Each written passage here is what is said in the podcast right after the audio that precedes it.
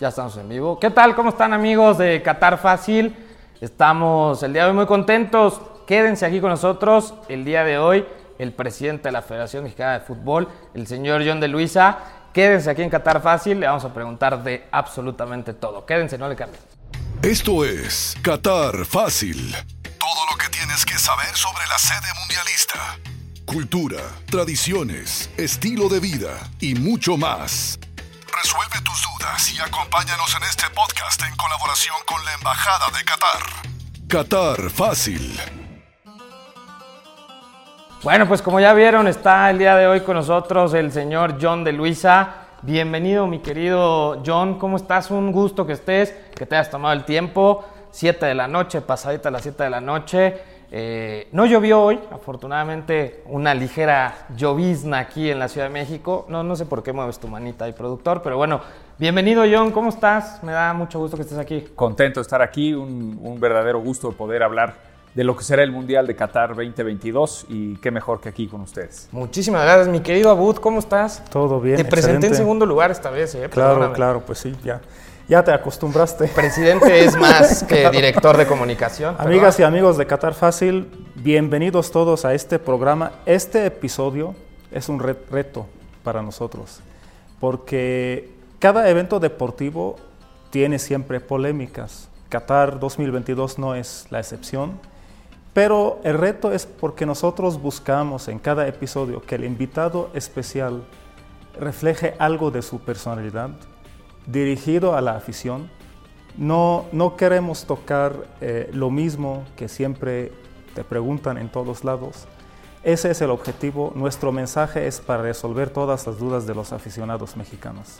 Bienvenido y muchas gracias. Muchas gracias, Abud. Un gusto estar con ustedes. Oye, John, pues eh, para empezar, como te decía, muchísimas gracias por, por estar aquí. Es una charla, sobre todo para la gente, ¿no? La gente que, que está eh, viajando, planeando ir a, a Qatar. Eh, porque acuérdate que esto se queda grabado también en podcast, ahorita estamos en vivo, pero después la gente, cuando se va acercando más el evento, va teniendo más dudas. Tú has ido a Qatar una vez eh, en el tema del sorteo, nos platicabas, evidentemente estarás en el evento. Platica un poquito a grandes rasgos qué has visto de, de- de este tema, la organización, el trato, este famoso choque cultural que tanto le, le, le- le da miedo al mexicano, ¿no? Yo, yo oigo muchas cosas y leo muchas cosas en donde parece que la gente está, o sea, que va a ir a un país en donde los van a, no, no sé, controlar, no lo sé. Platícale a la gente qué has visto eh, en este viaje a Qatar y, y con toda la gente que tienes contacto, evidentemente, porque Federación ha mandado, digamos, muchas comitivas con diferentes propósitos. La realidad es que para mí eh, Qatar ha sido una gran sorpresa, una sorpresa de conocer una cultura diferente a la nuestra, una cultura verdaderamente rica, en donde eh, el organizar un mundial ha sido una manera de ellos de enseñarse al mundo entero. Y en ese sentido yo creo que lo están haciendo maravillosamente bien. Es un mundial con sus complejidades porque normalmente no vemos todos los estadios en una sola sede, en una gran área metropolitana. Es un país pequeño, pero es una gran área metropolitana en donde uno no distingue cuando cambia de, de una ciudad a, a otra. Y creo que en ese sentido, eh, para los mexicanos que estamos acostumbrados a viajar a todos los mundiales, porque esta es una tradición que tiene décadas, ¿no? Y me parece que eh, no solamente va a seguir hacia el 22, sino más adelante. Entonces, eh, seguramente no tengo la menor duda de que será una extraordinaria experiencia para todos los aficionados que viajen a Qatar, que conozcan la cultura, que disfruten del mejor eh, fútbol del mundo y que se lleven extraordinarios recuerdos para sus vidas. Fíjate, decía John el tema de los estadios y de la logística. Eh, va a ser un mundial de grandes estadios. Lo- Los mundiales siempre nos sorprenden, John.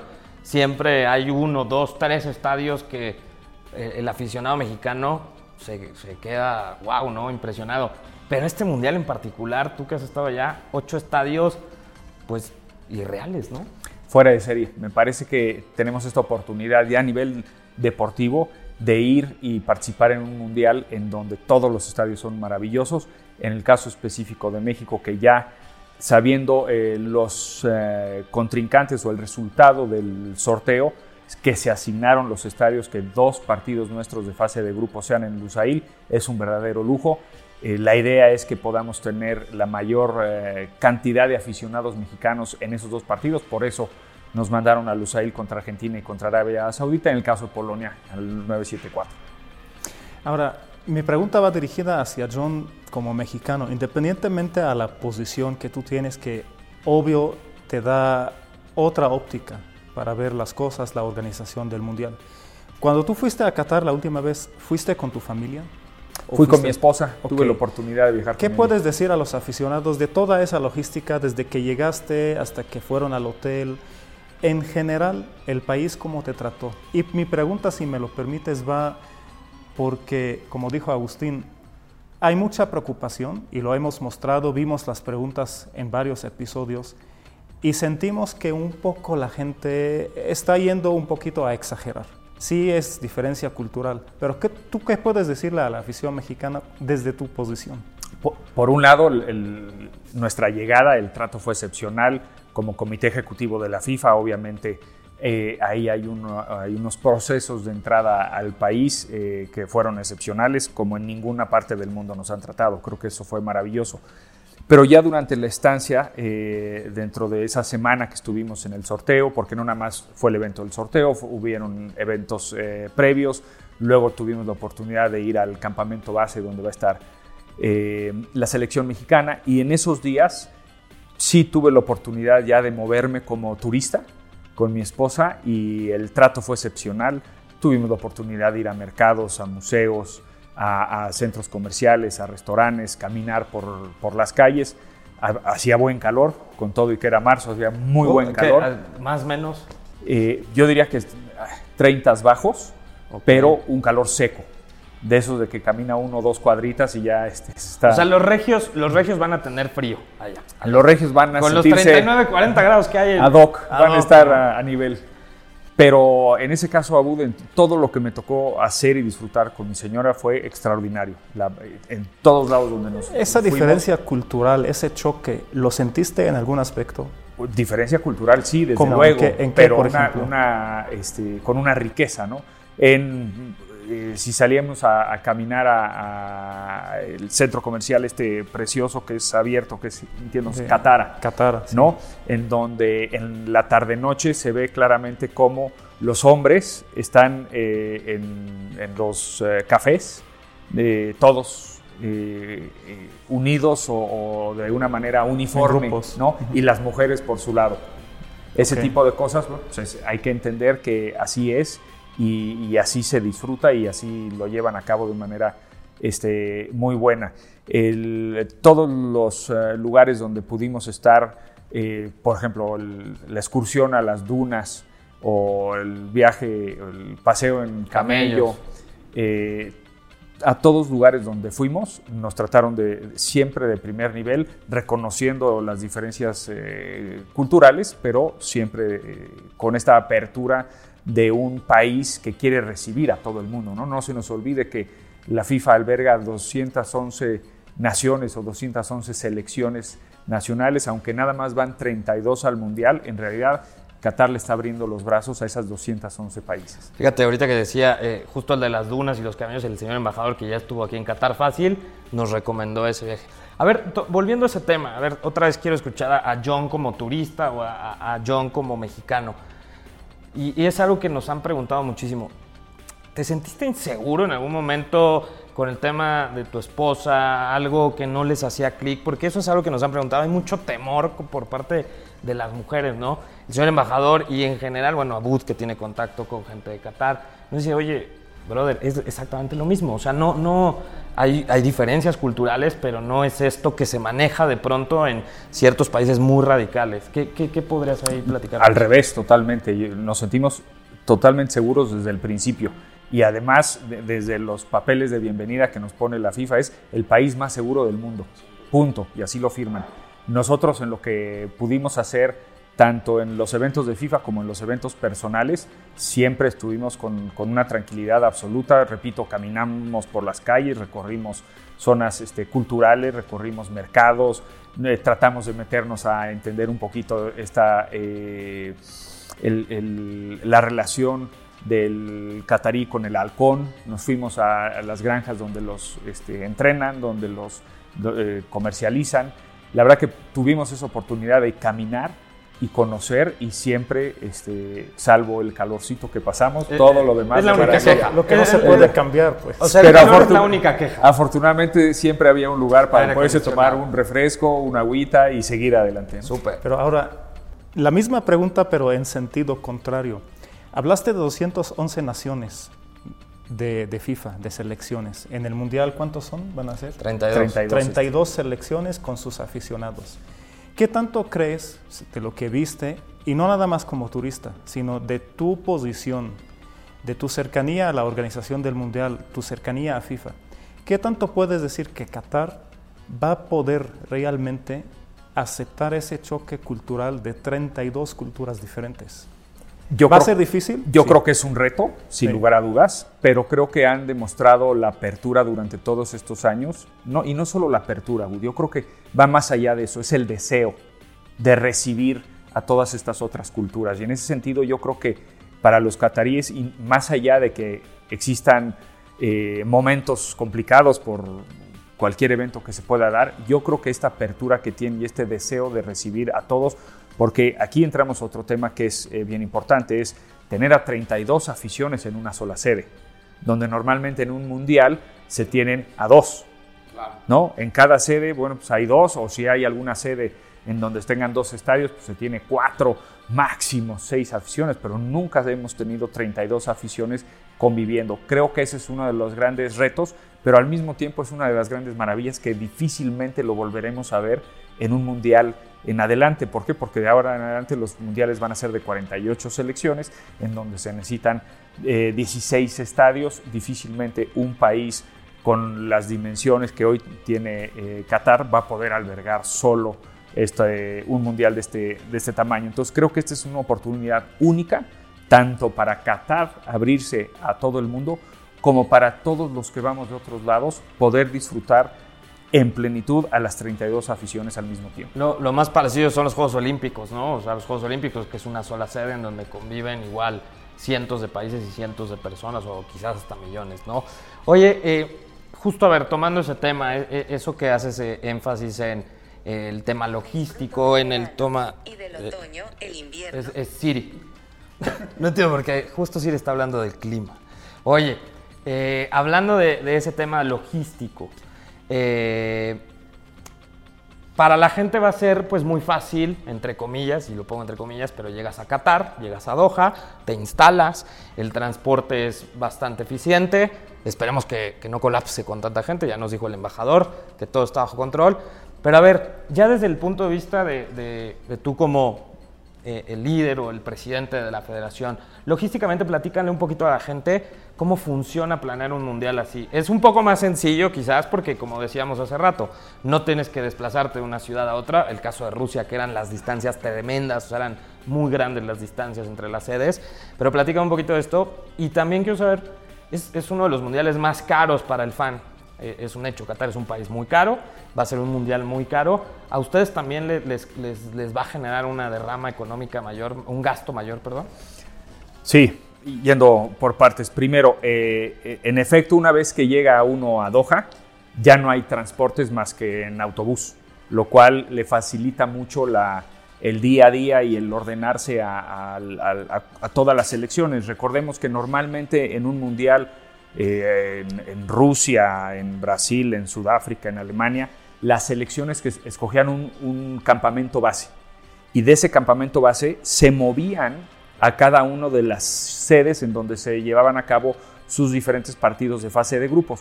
Había selecciones que una vez que se terminaba fase de grupo salían de su campamento base y ya se quedaban en la capital del país o donde habría más partidos. Eso aquí ya no va a pasar. Hay un campamento base en donde uno tiene sus canchas de entrenamiento y se mueve el día del partido al estadio y regresa a su campamento base. Entonces creo que en ese sentido el, disminuir los trayectos y el tener siempre eh, su hotel con sus campos, cada una de las selecciones, creo que va a ser positivo. Cada selección tiene un hotel y sus campos propios. Así es. Nunca van a compartir, porque Nunca. eso en algún momento me parece Nunca. que se mencionó, ¿no? Que va a haber una especie de zona de entrenamiento en No, donde ibas aquí a, a dividir. son, son individuales y además están eh, aislados, de tal manera que la prensa no pueda, la prensa o el público en general no puedan entrar a ver cómo se está entrenando.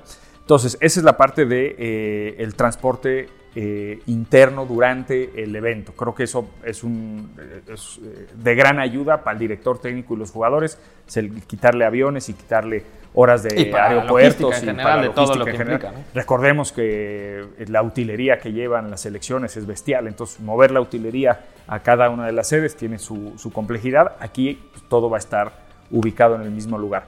La llegada y la salida, esos son los retos. La llegada, ¿cómo la vamos a hacer nosotros? Nosotros eh, vamos a volar el 31 de octubre. Todos los seleccionados que están participando en Liga MX más el cuerpo técnico vuelan a Barcelona. Ahí, en, en, eh, pegado a Barcelona, en Girona, tenemos un pre-campamento base con canchas de entrenamiento y ahí va a poder el Tata entrenar con sus jugadores estas dos semanas. Conforme las ligas europeas vayan cerrando el ciclo, nos O sea, tú te llevas a todo, lo- o sea, termina Liga MX, que es 30 de... El 30 de octubre es la final. 31 ya te los estarás llevando a, Así es. a Barcelona. Conforme vayan saliendo los jugadores de los. Para pensar en números redondos, 16 jugadores, conforme los últimos en incorporarse son los de la final. Pero conforme salgan los de la semifinal, cuartos de final o si quedaron en fase de grupos algún seleccionado, esos se van a ir incorporando eh, con un plan específico en base al, tiempo previo de ir a, a Girona. En Girona ahí sí ya es encierro total, concentrados. Además de estos 16 jugadores, llevaremos, no sé si son entre 12 y 14 sparrings, que son jugadores sub-20 que viajan con la selección mayor para que puedan tener entrenamientos de alto nivel.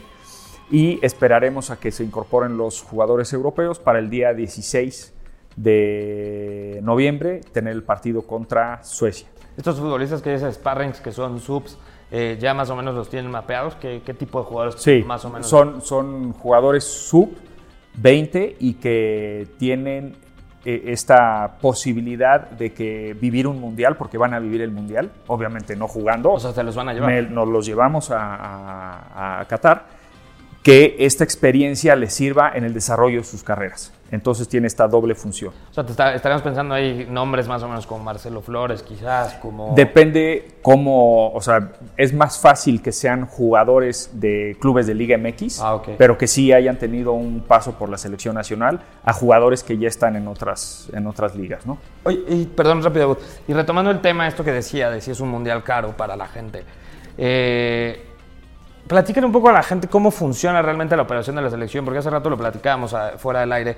Eh, en realidad no, no todo lo absorbe la selección. Platiquen un poquito cómo funciona esto para que también la gente sepa, eh, porque hay muchas veces que, que estos, voy a salirme un poco del tema, los famosos partidos moleros que dicen que no sirven para nada. Pues mucho de ese dinero es justo para esto, es justo para poder tener logística, para poder apoyar a las selecciones menores, pero también para los mundiales, ¿no? Platícame un poquito a la gente cómo funciona esto, cuánto te cuesta llevar una selección a una sede como Qatar.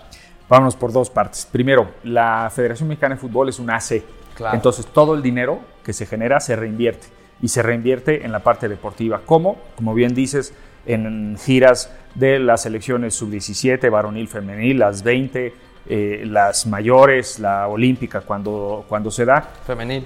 Eh, em, tanto varonil como femenil, eh, ahí es donde se, se invierte la mayor parte de los recursos y luego en cuestiones de arbitraje, de formación de jugadores y jugadoras en Liga MX, Liga Premier, Liga de este, TDP, sector amateur, el Sistema Nacional de Capacitación. Entonces todo el dinero del ecosistema del, del fútbol se reinvierte, afortunadamente. Ahora bien, en el caso específico de un mundial de la FIFA, la FIFA pone ciertos parámetros estándares para todas las selecciones. Y te dice, no me creas el número, pero te dice, tiene 50 boletos de avión con 50 cuartos de hotel. Y los cuartos de hotel están divididos, X son dobles, X son sencillos, y esto es lo que te pago. Luego, cada una de las selecciones diseña su logística. Hay selecciones que dicen, no, ¿sabes qué? Yo no quiero que me pagues mis boletos de avión, yo renté un charter y me voy a ir desde Frankfurt hasta Doha en charter pagado por la Federación Alemana, ¿no? Estoy diciendo sin saber, pero hay cada una de las selecciones define cómo es su logística y al fin del día la FIFA le reembolsa a todos parejo Ok. el equivalente a los 50 boletos de avión y el equivalente al, a las 50 habitaciones. Si uno quiere cerrar el hotel como para que no entren otras gentes a, este, ajenas al equipo. Ajenas al equipo y que puedan entorpecer el día a día. Entonces ese, tipo de decisiones ya los toma cada una de las selecciones, decir, ok, hay otros 30 cuartos disponibles, nosotros los usamos para cuestiones internas. Pero por ejemplo, utilería, que decías que es muy cara y es mucho, e, ¿esa utilidad la pagan ustedes, la paga FIFA? el transporte lo incluye la FIFA. También una utilería promedio. Hay selecciones que viajan con más este, cosas que de lo O sea, digamos, la FIFA te da un mínimo con lo que puedes operar y, ya tú decides lujo, pues si tú, quieres más. Exactamente. No sé si lujo, porque también pueden ser o más cosas. Oye, y la utilería, por ejemplo, es una, es una cosa que yo creo que la, mucha gente se está preguntando, ¿no? O sea, la utilería se va en avión, se va cuánto tiempo antes, cómo va el proceso de avanzada. Viaja en avión viaje en avión, porque irnos en barco primero serían 14 días a Europa. Que estarlo empacando y, ya. Y luego este, también la logística hacia, hacia Qatar, no la quiero ni pensar. Se van en avión, normalmente viajan eh, dos o tres días antes, de tal manera que cuando llegue el equipo, todo esté instalado.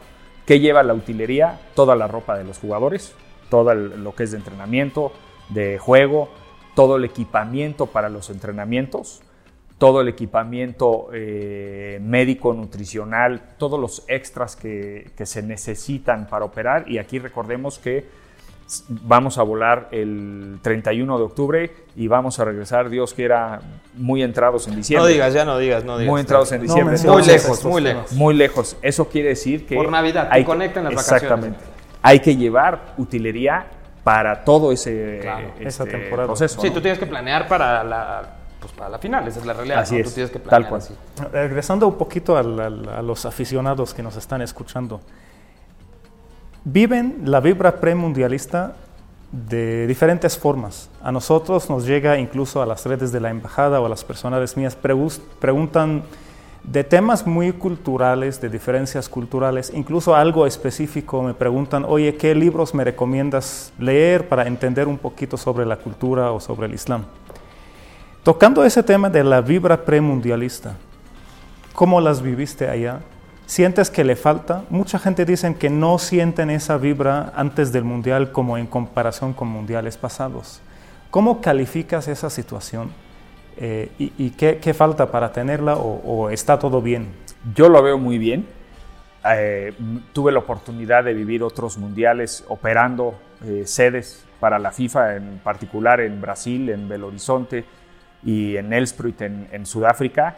Y la realidad es que lo que viví ahorita, faltando tantos meses desde el sorteo a, noviembre eh, que arranque el Mundial, faltando tanto tiempo, yo, yo ya lo vi, ya lo vi este, al país entero metido en, ¿no? Desde que uno aterriza, eh, toda la parte de, los hoteles, cuando se mueve uno a centros comerciales, a restaurantes, yo creo que ya lo traen, lo traen en la sangre desde hace años y creo, y ¿por qué? Porque ha representado, yo creo que para el país Qatar es el, cambio más significativo que un mundial ha hecho en, un país. ¿Por qué? Por la dimensión. ¿no?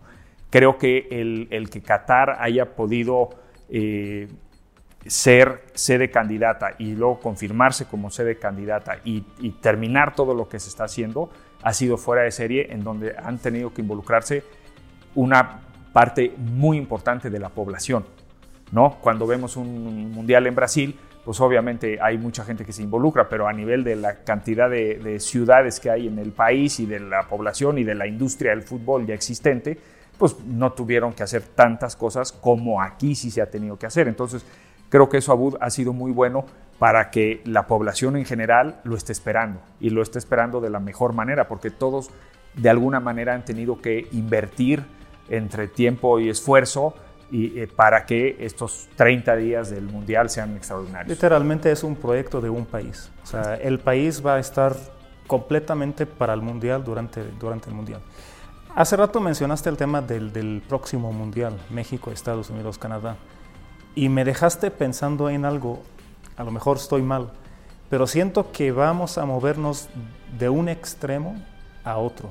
Del extremo del Mundial de Qatar, eh, impacto, tienes todo en una sola ciudad, a un mundial que es la primera vez de la historia que tres países lo, lo reciben, tres culturas, porque sí son culturas diferentes. Ahora, desde tu posición de lo que viste en la organización de Qatar y lo que estás viendo hacia México 2026, ¿qué tomarías de este mundial para el otro? ¿O qué mejorarías? Yo creo que hay muchas cosas que se van a poder tomar eh, en aprendizajes sabiendo que son dos eventos muy diferentes, por lo que comentas, Abudu. En uno tenemos 32 selecciones en donde las 32 aficiones van a estar conviviendo eh, de una manera eh, en el mismo lugar y que todo va a ser ahí interno. Y otro mundial que ya no son 32, ya son 48, ya nos movemos a 80 partidos y donde esta área que se recorre es tan grande dentro de las 16 sedes que la FIFA la ha decidido partir en tres bloques. El bloque eh, este, el bloque central y el bloque oeste. De tal manera que las decisiones se van a tomar por bloques y que los equipos, por ejemplo, no estén volando de Vancouver a Miami o de Nueva York a Los Ángeles o de la Ciudad de, México, Ciudad de México a Vancouver, ¿no? ¿Por qué? Porque si un equipo viaja una hora o hora y media porque está entre Texas y Monterrey y el otro viene de Nueva York, pues obviamente no es fair play, no hay una este, igualdad operativa, que esa sí la tiene obviamente Qatar. Creo que en todo lo que tiene que ver con el desarrollo de los estadios va a ser fundamental. Recordar que todos los estadios para el Mundial de Norteamérica ya están, y no solamente ya están, ya están operando. Entonces, sí se van a tener que hacer algunos ajustes, por ejemplo, la tecnología que están utilizando en los campos, en los céspedes, es una cosa similar que se nos va a exigir aquí, con un, tipo de ventilación y de drenaje que va a ser igualito para los 16 eh, sedes en, Norteamérica. Entonces, creo que mucho de los estadios, de los aprendizajes que FIFA saque de ahí, es de lo que nos van a exigir a nosotros. En los contratos que firmamos con la FIFA viene bien claro que los últimos ajustes de solicitudes que nos pueden hacer son 23-24. Entonces sabemos que todavía van a venir más exigencias por parte de la FIFA. Sí, porque va, a ser un mundial eh, complejo también en, operación, aunque esté separado por zonas, pero va a ser muy, complejo. Y evidentemente hay estadios que, hablando concretamente del Estadio Azteca, que tendrá que ser remodelado, ¿no? Eh, John, pues ya, ya me lo terminamos. Te quiero hacer dos últimas preguntas. La primera, pues no te puedes ir de aquí sin platicar un poco de lo deportivo, ¿no? Eh, ¿Qué esperamos de, esta selección mexicana en donde ha sido un proceso que arrancó muy bien los primeros dos años, que los últimos dos años han sido un poco complicados en temas de resultados y en temas quizás de funcionamiento, pero sobre todo también en la percepción de la gente, ¿no? Que me parece que de pronto ahí es donde la percepción a veces manda por encima de muchas cosas. No es que esté bien o que sea lo correcto, pero es lo que pasa. ¿Qué podemos esperar de esta selección? Una selección que será su mundial número 17, 18, 17, en donde históricamente en los últimos mundiales siempre avanzamos, en donde si no somos protagonistas, pero somos un animador y somos un equipo que se vuelve incómodo para muchos equipos. ¿Qué, qué, qué están esperando eh, tú como cabeza de la federación?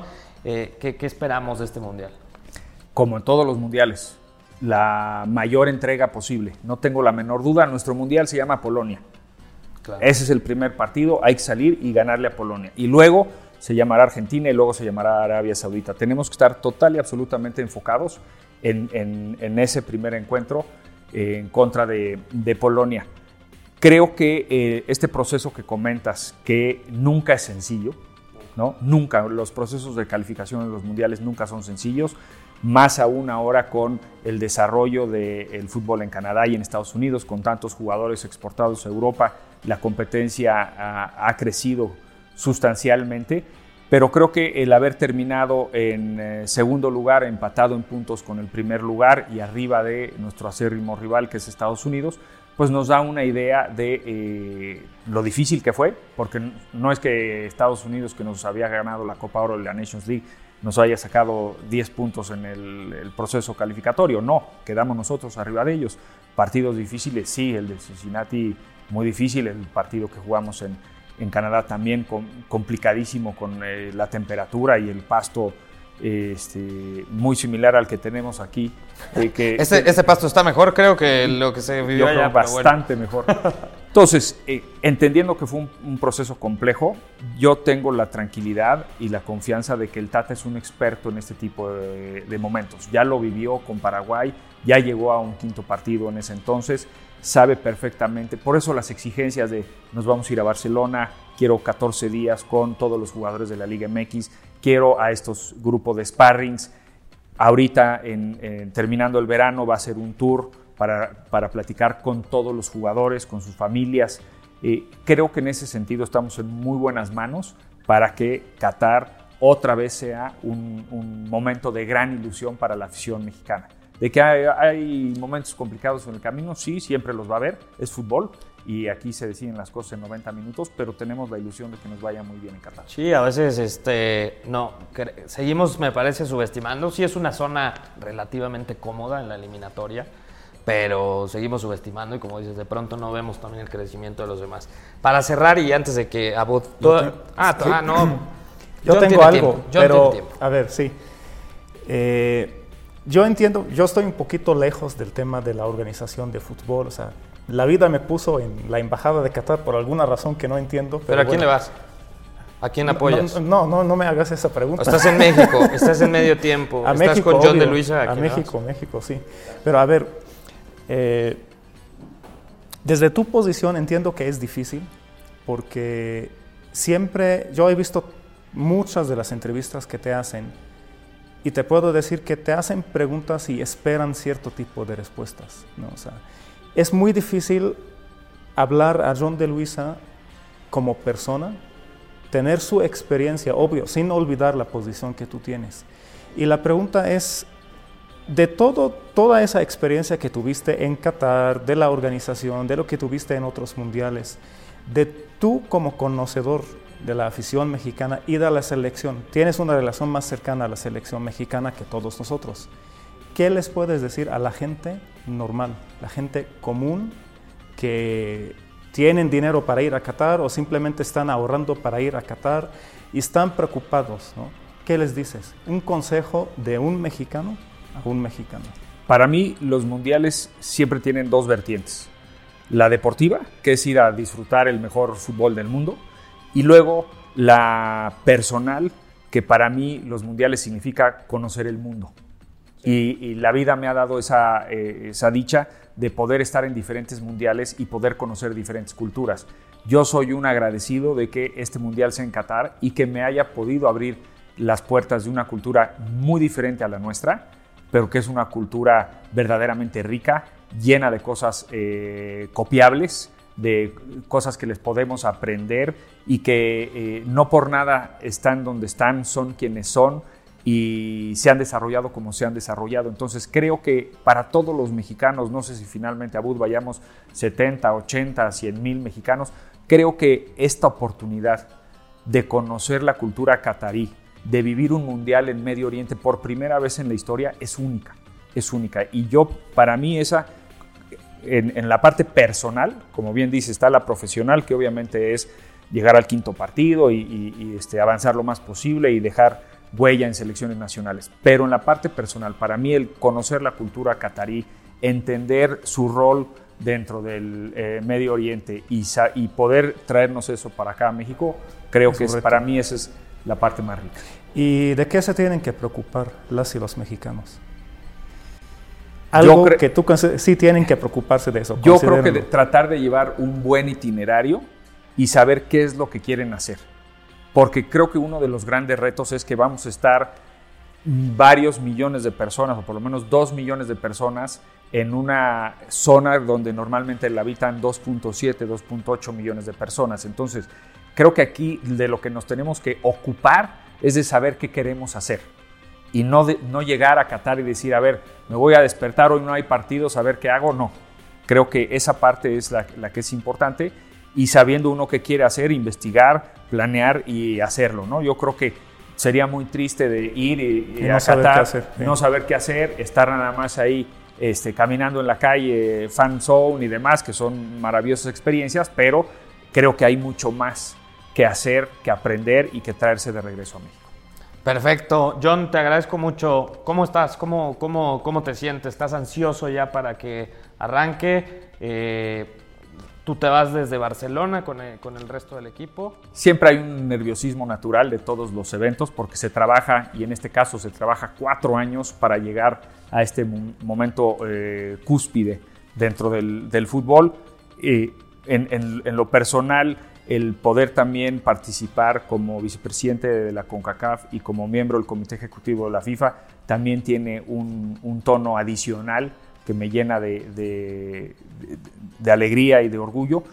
Eh, en cuanto a la logística, este, sí, seguramente cerremos el año aquí terminando el, la apertura 2022 Tendremos las asambleas que tocan de cierre de año, no nada más la de Liga MX, también Liga Premier, TDP y demás. Y eh, poder estar con el equipo para el partido de Suecia el día 16 y estar el día 17 ya en, en Doha, porque seguramente tendremos reuniones tanto de la FIFA como de CONCACAF.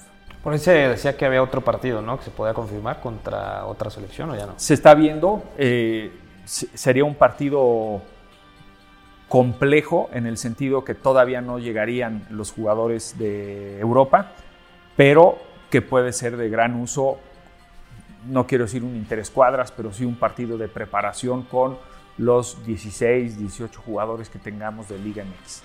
Perfecto, John. Pues todo el éxito del mundo, evidentemente eh, esperemos que, que la selección le vaya muy bien.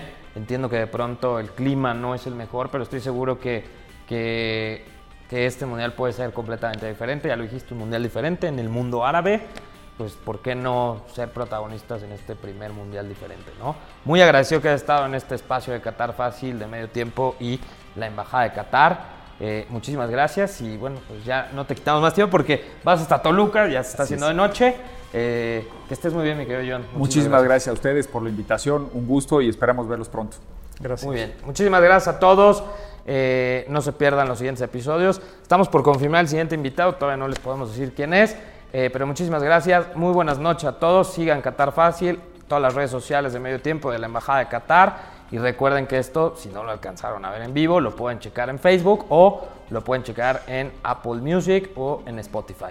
Les mando un saludo a todos, que estén muy bien. Buenas noches. Esto fue Qatar Fácil. Todo lo que tienes que saber sobre la sede mundialista. Mándanos tus dudas y acompáñanos en el siguiente episodio. Qatar Fácil.